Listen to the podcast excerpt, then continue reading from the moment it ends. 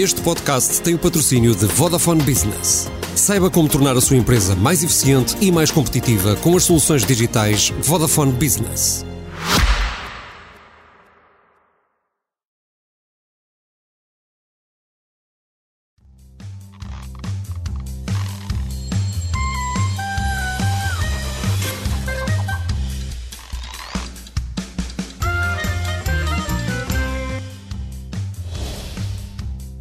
Noite. Os bispos portugueses leram o relatório da Comissão sobre os Abusos de Menores na Igreja e decidiram não afastar do sacerdócio, para já, nenhum ministro católico. Os ministros das Finanças e das Infraestruturas leram o relatório da Inspeção-Geral de Finanças sobre a indemnização paga a Alexandra Reis, ex-administradora da TAP, e decidiram desde já afastar a CEO da companhia. É por aqui que andaremos no Sem Moderação de hoje, desta vez comigo como mestre de cerimónias, ladeado aqui pelo Daniel Oliveira, pelo Pedro Delgado Alves e com o José Eduardo Martins nos estúdios da SIC em Matosinhos. Mas antes da discussão, vamos ver primeiro uma mensagem de Sua Excelência Reverendíssima, o Bispo de Beja. Todos somos pecadores, todos somos eh, limitados, todos temos eh, falhas. Esta maneira de abordar as coisas eh, não é muito católica. Na Igreja Católica existe o perdão. O perdão é um novo nascimento. Portanto, se realmente as pessoas estão arrependidas do que fizeram e, e fizeram penitência e, e, repararam o mal que fizeram, não sei, se há este novo nascimento que o perdão eh, nos oferece, isso é importante. Não podemos eh, desvalorizar isso. Mas considera que se deve ir à justiça ou apenas o perdão? Já respondi a isso. Ou seja, eh, a justiça é como que a estrutura que segura, que dá firmeza a este edifício que é a caridade, que é o perdão, que é a misericórdia.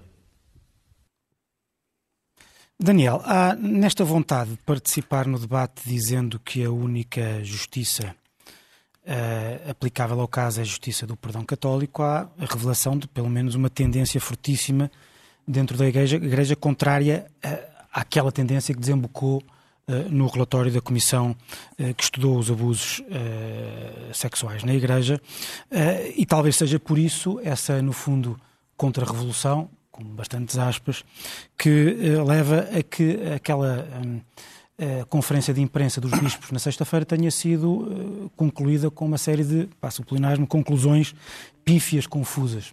Uh, achas que isto é uma espécie de voltar atrás e mostrar que não vai haver consequências do que foi apurado? Confesso, eu não tenho muita facilidade em ler aquele caos daquela conferência de imprensa. Acho que há uma coisa que é preciso esclarecer em relação a estas declarações o perdão divino não, não, não cabe aos homens, evidentemente. O da justiça tornou-se impossível para a esmagadora maioria dos casos, exatamente por causa do encobrimento. E, e, o perdão junto das vítimas tem que ser os próprios abusadores a procurá-lo se quiserem, se o quiserem fazer. O que está aqui em, debate, começando por esclarecer isto, não é o castigo destas pessoas. E, portanto, também não é o perdão. O que está em debate é proteger vítimas eh, atuais e vítimas possíveis vítimas futuras eh, eh, de abusos. E eu acho que uma das coisas que se sentiu nesta reação e que está muito presente no, no, no estudo, a preocupação disso é a vítima no centro. Agora é para ter a vítima no centro. E é, aliás, toda a filosofia daquele estudo dar voz às vítimas, falar das vítimas, discutir como é que se protegem as vítimas. Eh, eh, e o que nós percebemos é que a reação dos bispos é a de sempre. A Igreja no centro, o clero no centro, os bispos no centro, o, mesmo no debate se do castigo, não castigo e do perdão, estão todos a falar sempre do, dos abusadores e, dos, e do, dos padres abusadores. Não, não há aqui uma palavra sobre as vítimas. Uma palavra sobre as vítimas. Durante todo este tempo. Eh, eh, eh, e a conferência de imprensa é um caos. Para já foi um caos, não se percebe se vai haver uma nova comissão independente. Parece que não. não, se, não se percebe, não se percebe. Aquilo, é uma, aquilo foi uma baralhação completa. às dioceses dá a entender que não. Não, isso é outra coisa. O que devolve aos dioceses tem a ver. Eu a mas dizer, também é uma para o futuro. Eh, Não se percebeu. Eh, como não se percebe como é, que vai ser feito, como é que vai ser feito o apoio, o, que é que é suposto ser o apoio psicológico às vítimas. Eh, a conversa das, das listas é uma. Desculpem de utilizar este termo. É, ou passa-se qualquer coisa nestes bispos, porque os bispos conheciam a lista. E as listas não são, ao contrário do que eles dizem, um conjunto de nomes soltos. Por uma razão. As listas resultam do cruzamento entre as as- os testemunhos e a investigação feita nos arquivos das dioceses. Os bispos já conheciam cada um as suas próprias. eh, eh, o correspondente até conheciam com uma razão. Os que colaboraram, pelo menos, sabiam porque colaboraram na própria investigação eh, eh, dos casos que estavam nos arquivos. Agora, curiosamente, o Bispo de Beja, cujas declarações ouvimos, foi Esse não. um dos Esse- que não colaborou. esse não colaborou. Eu, portanto, eu, eu, não, eu não percebo se alguns bispos não leram o relatório, se não percebem a dimensão do que aconteceu, do que está, do que está a acontecer. Se não percebem, se não, não, não atingem a dimensão do que está a acontecer, ou se eh, o bispo José Ornelas não conseguiu liderar um consenso na Comissão Episcopal e no Conselho, no- na, na- Conferência. na Conferência Episcopal. Se calhar aquilo, a minha pergunta tem a ver com isso. Se calhar aquilo foi o consenso a que se chegou. Pois, e o nada. consenso é insuficiente. Portanto, em nada, não é? Eh, eh, o, o- o relatório, de- para não me querer alongar, o relatório pede uma sinalização interna eh, para uma coisa óbvia, que é afastar os suspeitos de abuso de contacto com crianças e com quem possa ser vítima. Eh, eh, eh, não é um processo criminal, não é para a aplicação de uma pena, é uma medida administrativa cautelar que eh, não faz sentido o discurso do Bispo José Ornelas falando de, de que é preciso uma acusação só- sólida ou do cardeal eh, eh, a dizer que têm que ser as dioceses, eh, eh, eh, que as dioceses não têm poder para o fazer, como aliás já veio dizer o Bispo de Braga, está num manual do Vaticano exatamente previsto este tipo de medidas, que são, não são punições, são medidas cautelares, óbvias, a coisa mais do mais básico bom senso. Eh, eh, eh, eu, eu devo dizer que, e depois, eu acho que não perceberam, qualquer pessoa que lê o relatório, eu li as 600 páginas, não, não, não terão percebido que uma das razões porque tantas pessoas se dirigiram a esta comissão de inquérito é porque ela era independente da Igreja. É- é- Era, portanto, dizerem a seguir quem precisar de ajuda pode ir ter com as dioceses só pode ser de quem não leu aquele relatório. Não há uma única vítima que vá procurar ajuda às dioceses. Portanto, não é isso, não é isso que, está, que está em debate e termino só dizendo eu sei, todos nós sabemos, e o relatório diz várias vezes, que a árvore não se confunde com a floresta. Que a maior parte, a esmagadora maioria dos sacerdotes não são abusadores. A floresta é outra coisa. A floresta é um encobrimento. E ouvir também o, o- o bispo dizer, o José Ornelas dizer, que a noção de encobrimento é difícil, até é difícil de encontrar no direito, no direito português, de que é que ele está a falar? Ninguém está a falar de direito. Está a falar de um conceito moral que ele consegue direito compreender. há vários. Não, não, não, não. não. Também Mas existe. não, É, o- existe. é outra dimensão do relevo a discutir- criminal que também Mas eu existe. nem sequer estou a discutir isso. Estamos a discutir se querem. te pôr- Não, não é preciso recorrer ao direito para pôr fim ao encobrimento. É uma questão. É, é- é um, é, um, Ato de é, um vontade. ato, é um ato de vontade. Pedro, sobre isto, designadamente a questão do afastamento, ah, que seria sempre ah, preventivo, mas também convém, ah, enfim, se quisermos discutir isto um pouco a sério e não querendo ser advogado do diabo, não sei se a expressão é, é, É uma expressão perfeita que vem do direito É canónico, dos perfeita. procedimentos, dos processos de, de, de Então é- canonização. então é, a até- pessoa que até- tem- é até quem tem que fazer o é papel de, é eh, de Mas é verdade, é verdade que numa situação destas o afastamento causaria, obviamente, logo um estigma social que era aproximado da punição. E, portanto, como é que se responde àquelas pessoas que dizem que, sim, sendo certo que nós temos que aplicar a justiça dos homens, a justiça da República Portuguesa, então temos que aplicá-la com todos os seus princípios, designadamente a presunção de inocência, Claro que, deixa-me só já agora, antes de passar totalmente a palavra, também se pode responder ou, ou, replicar a essas pessoas que, por exemplo, se aplicasse todas essas regras, e aplicar-se-ão seguramente, eh, por exemplo, regras da prescrição, significa que poderiam então continuar pessoas, porque, não vão, porque nunca vão ter uma sentença transitada em julgado, nunca, porque os crimes nem sequer vão a julgamentos, já tiverem prescritos, eh, significa que essas pessoas, então, na lógica da Igreja, poderiam continuar o sacerdócio, eh, designadamente junto de crianças. Ora bem, a resposta não é tão difícil quanto isso, porque eh, são várias as instâncias jurídicas, não nem entrando sequer, jurídicas de, de, de, direito não católico, em que encontramos circunstâncias em que preventivamente, precisamente porque está a decorrer um processo de averiguações, podes afastar das funções a pessoa que está a ser objeto da, da averiguação. Um processo disciplinar é uma, uma, uma, faculdade, uma possibilidade, é desde logo cessar esse contacto. Por isso é que se fala medidas administrativas cautelares. cautelares. Agora, o problema que tu colocas é outro, adicional, mas que mas também é, tem alguma processo, resposta. não, não, que é a questão da estigmatização. Com todas, com todas Calma, as que é também a questão das... etc. é diferente certo. de uma... Mas uh, vamos lá ver. Haverá também um trabalho que implica verificar o que é que tem ainda capacidade de ser tramitado do Ministério Público.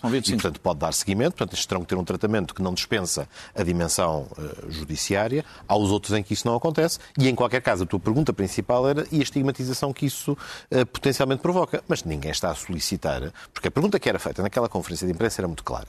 Em relação aos nomes e aos factos que foram transmitidos, vai haver a adoção de medidas cautelares imediatas para assegurar que não contactam com menores. E não era mais do que isso. E isto é algo que, enfim, se tivesse lido o relatório e mais, se tivesse aprendido com a experiência das múltiplas comissões e situações congêneres, porque Portugal países. não é o primeiro caso. Portanto, é, é, até podia já ter feito um processo de aprendizagem sobre como lidar com os momentos de comunicação difícil que tem pela frente, como mostrar empatia uh, em relação às vítimas, porque as conferências de imprensa e as declarações, acima de tudo, são marcadas por uma extraordinária burocratização e ausência de empatia, como se estivesse a cumprir um ritual, mas sem patos nenhum no cumprimento desse ritual. Por exemplo, quando, quando a certa altura pergunta ao Cardeal Patriarca de Lisboa uh, uh, e ele responde que as indenizações poderiam ser vistas como um insulto às vítimas. Portanto, faz a Igreja a interpretação do que é que as vítimas que desconsideraram até o momento iriam sentir e se um, algo que é, no limite, um direito que lhes assiste enquanto vítimas, a quem, uh, caso o desfecho fosse esse, um, um, direito, um direito, um, um, um direito que lhes assiste, a, a resposta é esta, portanto, que, que não tem tradução nem no plano do direito civil, nem no plano do direito canónico, onde quer que seja.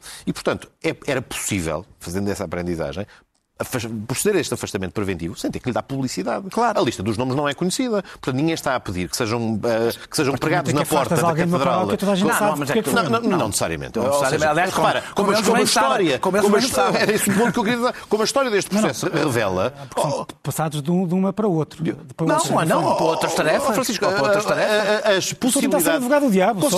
Mas as possibilidades são infindáveis. Uma organização com a dimensão, com a escala da Igreja Católica, seja em Portugal, seja noutros locais.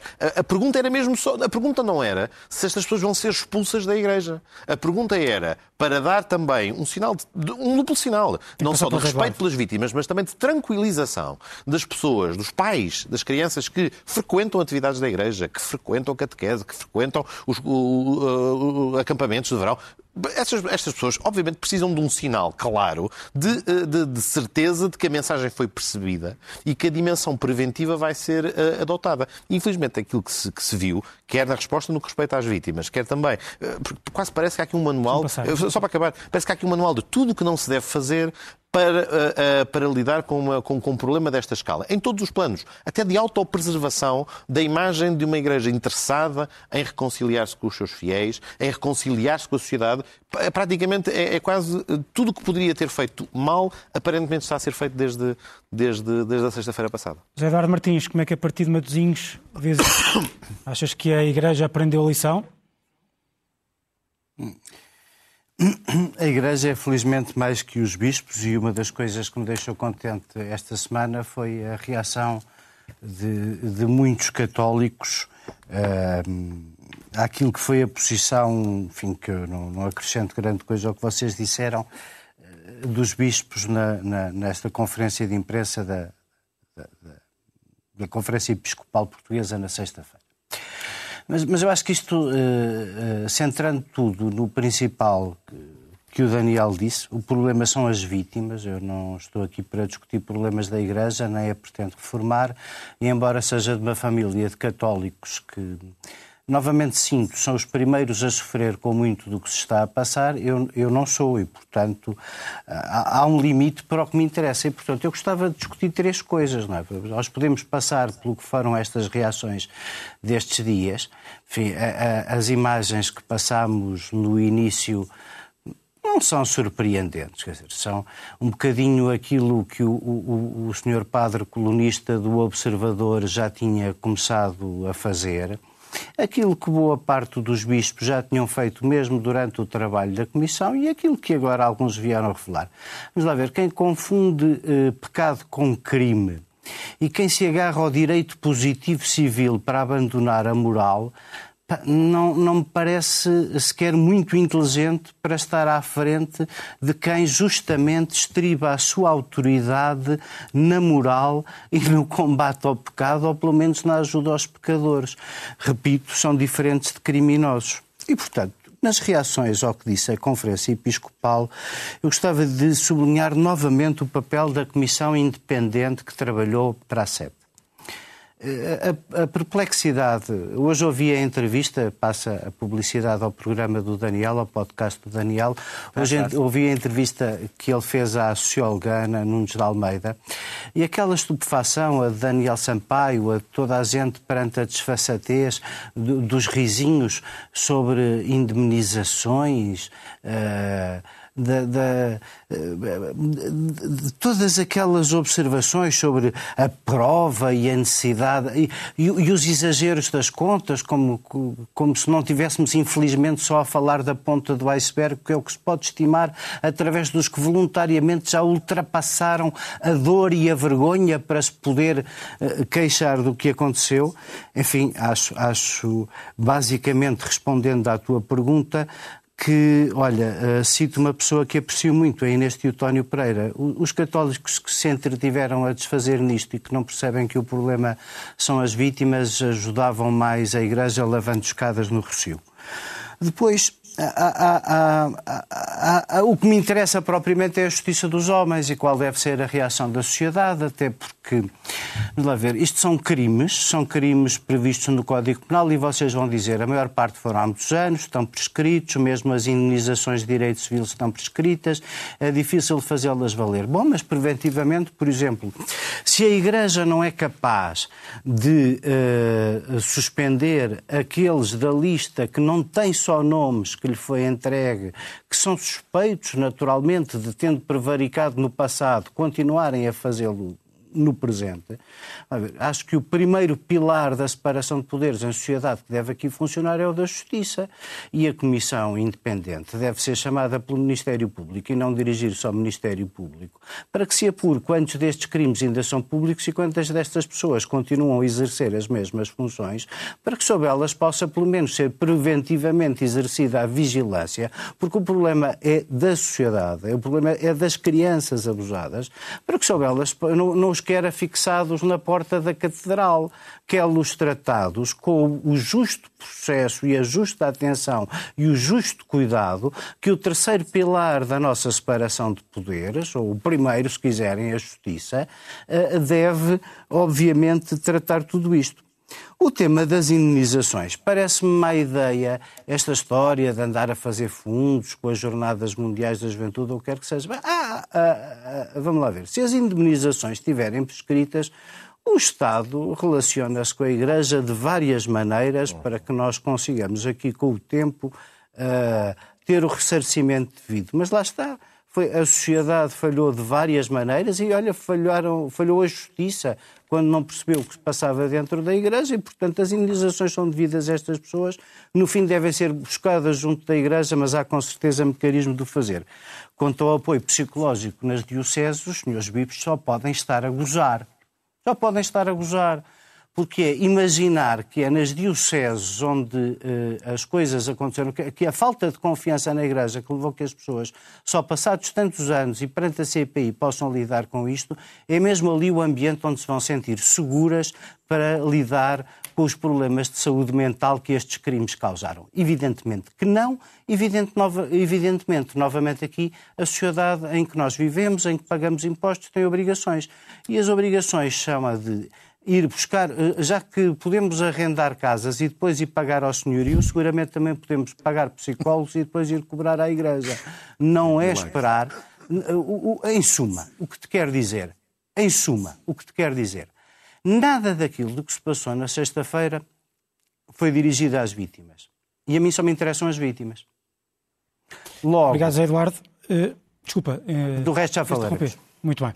Uh, Daniel, um, uma das uh, críticas que se faz a este relatório, umas críticas ultra, é que tudo isto, o relatório este ambiente é uma, é uma manifestação anticlerical ou contra a Igreja.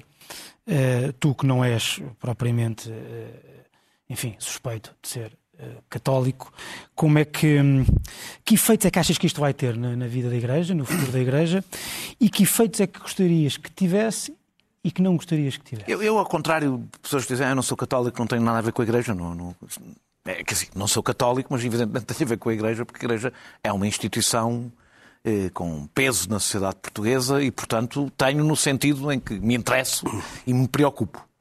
Eh, eu não sou anticlerical, não sou católico, mas não sou anticlerical.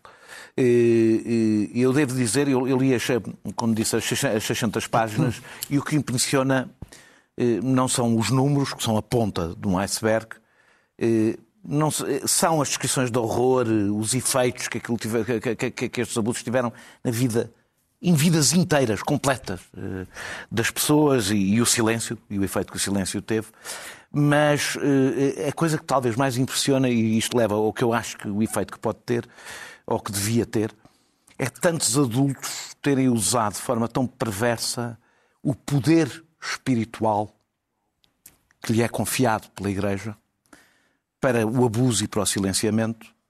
E essa é a excepcionalidade, se quisermos, independentemente de todas as outras discussões, que este tipo de abuso tem. Aliás, isso na entrevista do, do, do, do responsável pelos jesuítas do, uh, apareceu, que, que deu ao Expresso, uma excelente entrevista, uh, que é este abuso baseia-se num abuso espiritual. O abuso sexual baseia-se num poder espiritual. Eh, e que só é possível por causa daquilo Pode que o Papa. mas baseia não, não, baseia-se num sentido. É um instrumento. É um instrumento. É um instrumento. Era um ascendente. É, é, é um duplo ascendente para além do adulto, do, o poder espiritual. E isto é possível graças a uma coisa que o Papa Francisco tem criticado bastante, que é o clericalismo. Para falar disto, o clericalismo que é o clero no centro, o padre no centro e não os fiéis no centro da Igreja. Eu vou terminar para dizer que é por isso natural que haja uma enorme resistência do bispo, dos bispos.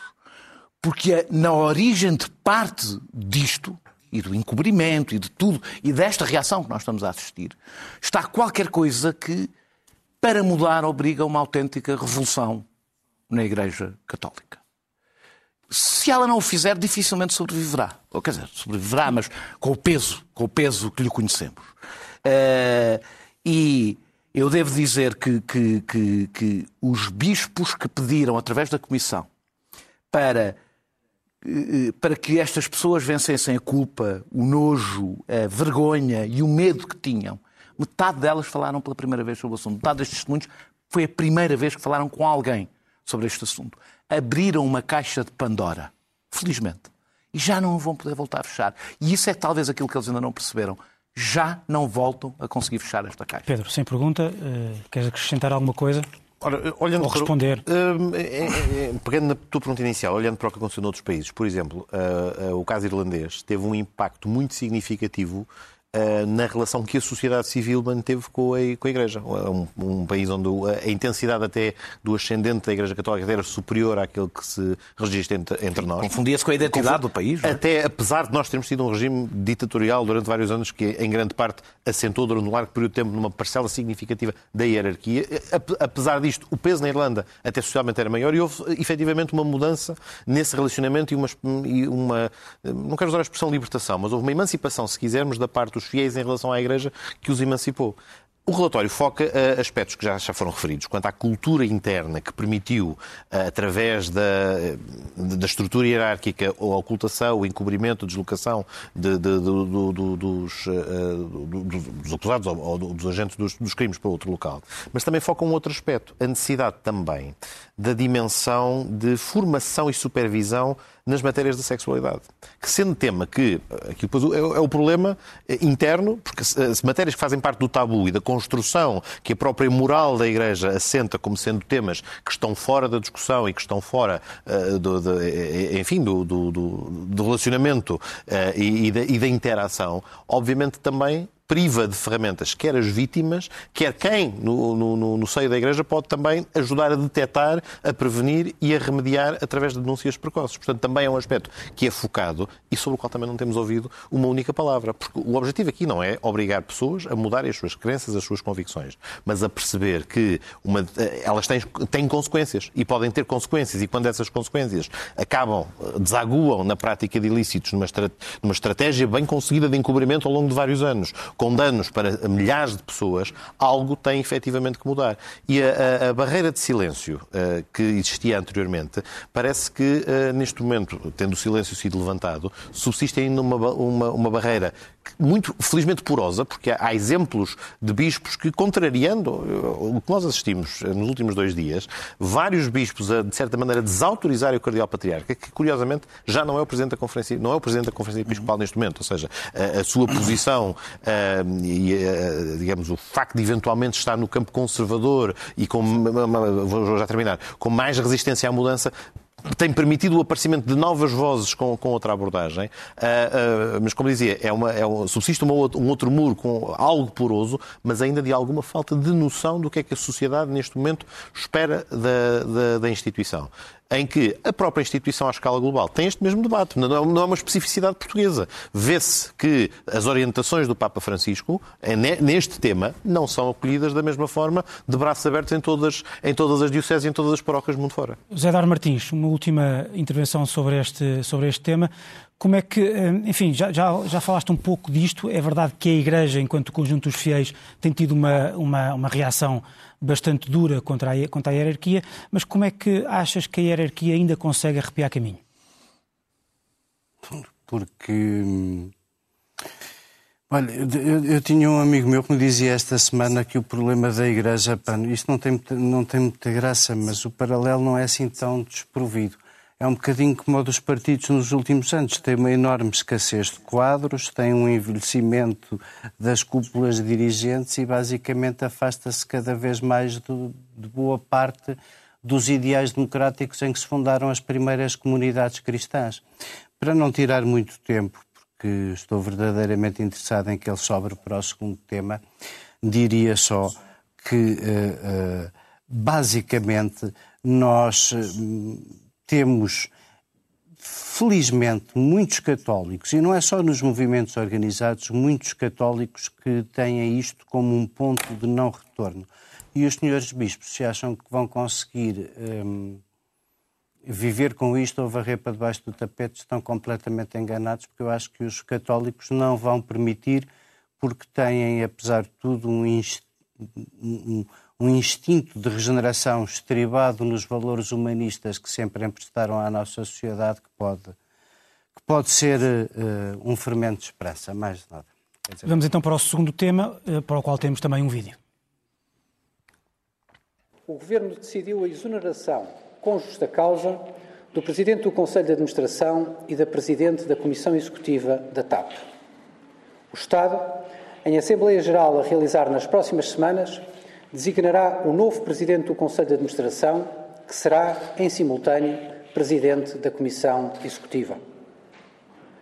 Dirijo, neste momento, uma palavra aos trabalhadores da TAP para reconhecer o empenho que têm colocado no sucesso do plano de reestruturação e para apelar à continuação desse mesmo empenho, agora que nos encontramos numa fase decisiva para a viabilidade e sucesso da companhia. Bem, eu antes de mais sobre este tema tenho que declarar que integro um dos escritórios que estiveram, enfim, a trabalhar em alguns dos factos aqui em discussão e nesse sentido estou limitado uh, no, no, comentário, apesar de hoje me calhar esta função menos interventiva de, uh, de moderador. é um dever declarar esse, é um dever deontológico declará-lo e também um dever de uh, um dever de transparência para com os para com os telespectadores e portanto, meus amigos, mesmo até tendo em conta que as nossas perguntas normalmente são editoriais, porque a participação do moderador é editorial, as minhas perguntas serão limitar-se ao, limitar ao mínimo e é basicamente, começo por ti, Pedro, é como é que tens visto este, ou como é que viste esta decisão? Eh, como diria Jorge Jesus, vi na parabólica.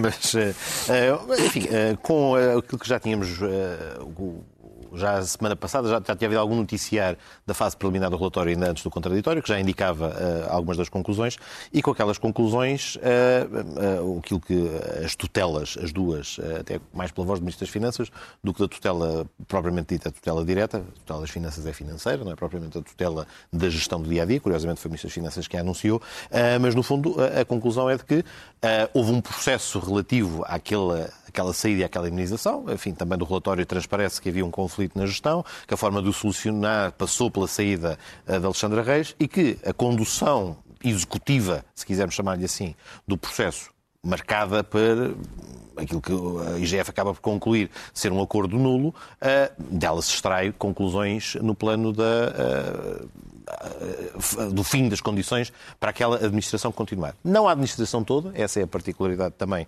que se assinala.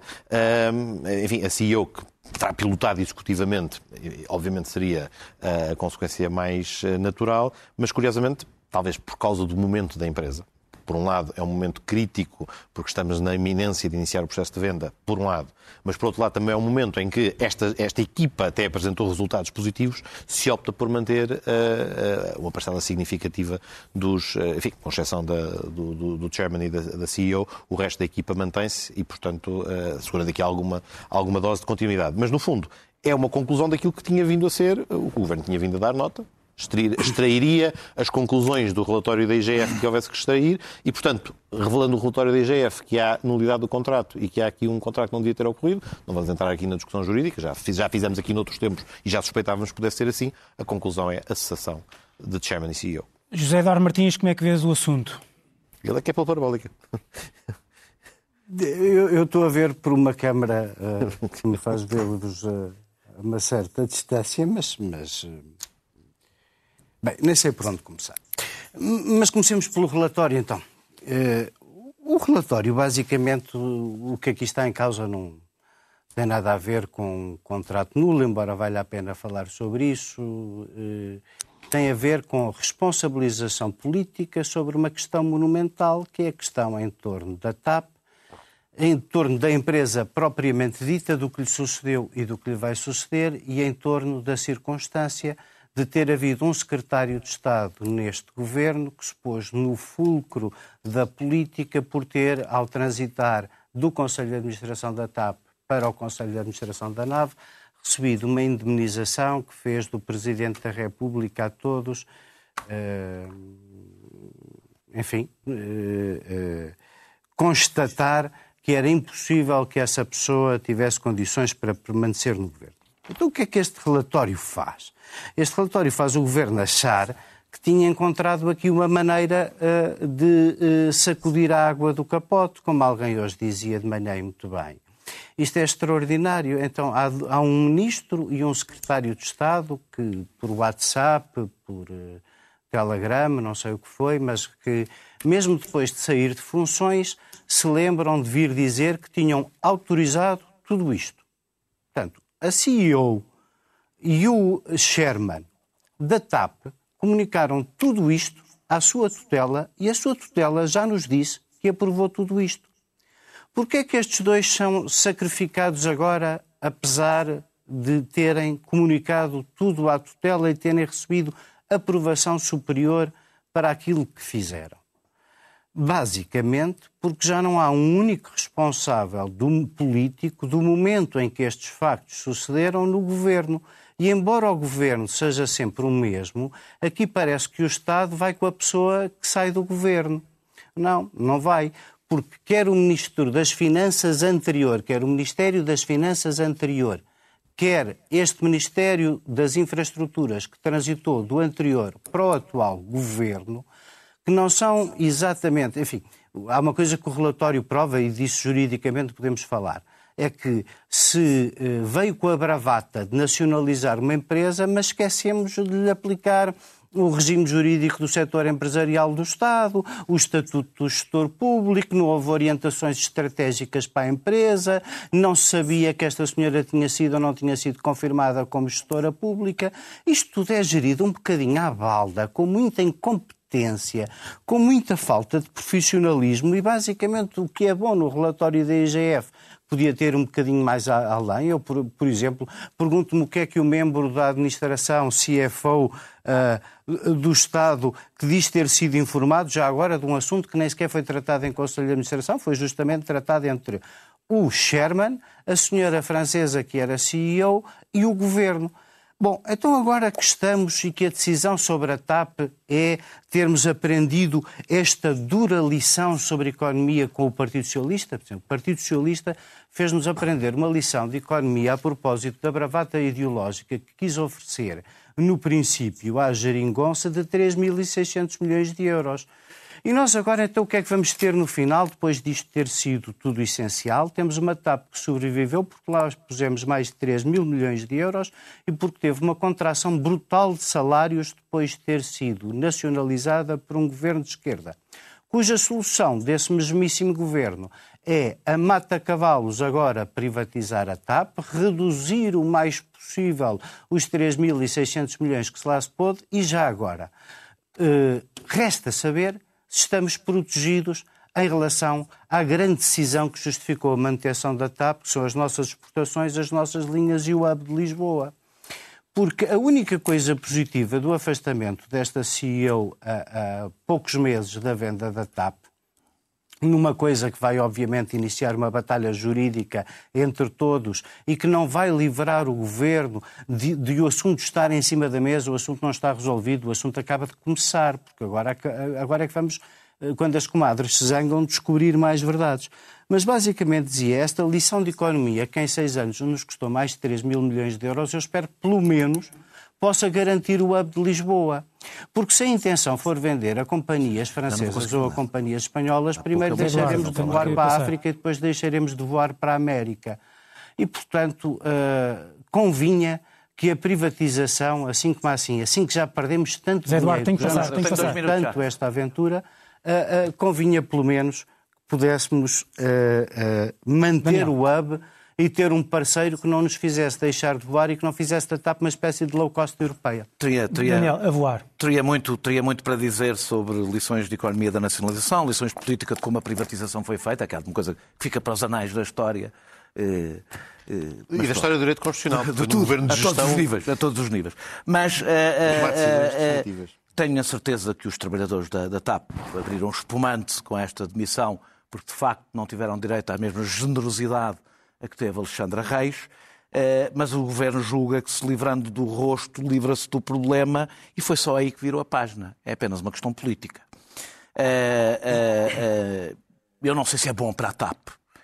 E eu não sei, é mesmo não sei. Em vésperas de uma privatização, afastar uma CEO que teve bons resultados económicos, bons resultados operacionais, sobretudo se houver uma privatização parcial, não sei, é uma hipótese que ainda algumas pessoas falam, quem é um maluco vai meter dinheiro numa empresa, numa empresa que está no epicentro não só da luta entre a esquerda e a direita, mas na luta interna do Partido Socialista. Eh, a única coisa que espero é que o que presidiu, os critérios que presidiram a, esta, a, a, este afastamento em que fica o responsável financeiro eh, nomeado pelo Ministério das Finanças, porque seguramente não deu porque tinha sido meio milhão, como é que ele podia ter dado? É só o responsável financeiro. Eh, e, portanto, esse fica lá, porque seguramente não tem responsabilidades nenhumas, não pode ter dado por nada. Eh, portanto, foram critérios políticos para tomar esta decisão. Espero que na privatização esses critérios não prevaleçam, porque se prevalecerem quer dizer que a única coisa que vai ser importante é quanto dinheiro isto rende ao ministro da tutela da TAP, a partir de hoje, que é o Ministro Fernando Medina.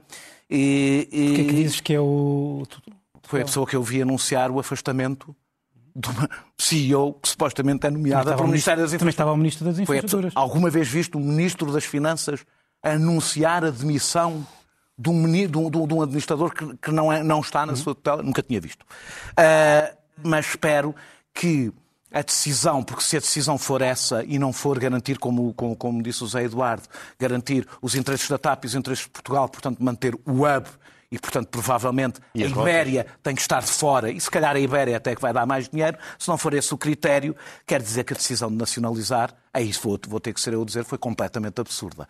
Se, portanto, o critério tem que ser o de manter o hub em Lisboa, portanto, em Portugal, e, portanto, não pode ser, o critério não pode ser quem dá mais dinheiro não pode ser só esse. E é só esse que interessa a Fernando Medina, como é evidente. E assim fechamos o Sem Moderação desta semana. Voltamos para a próxima com outros temas e os mesmos comentadores.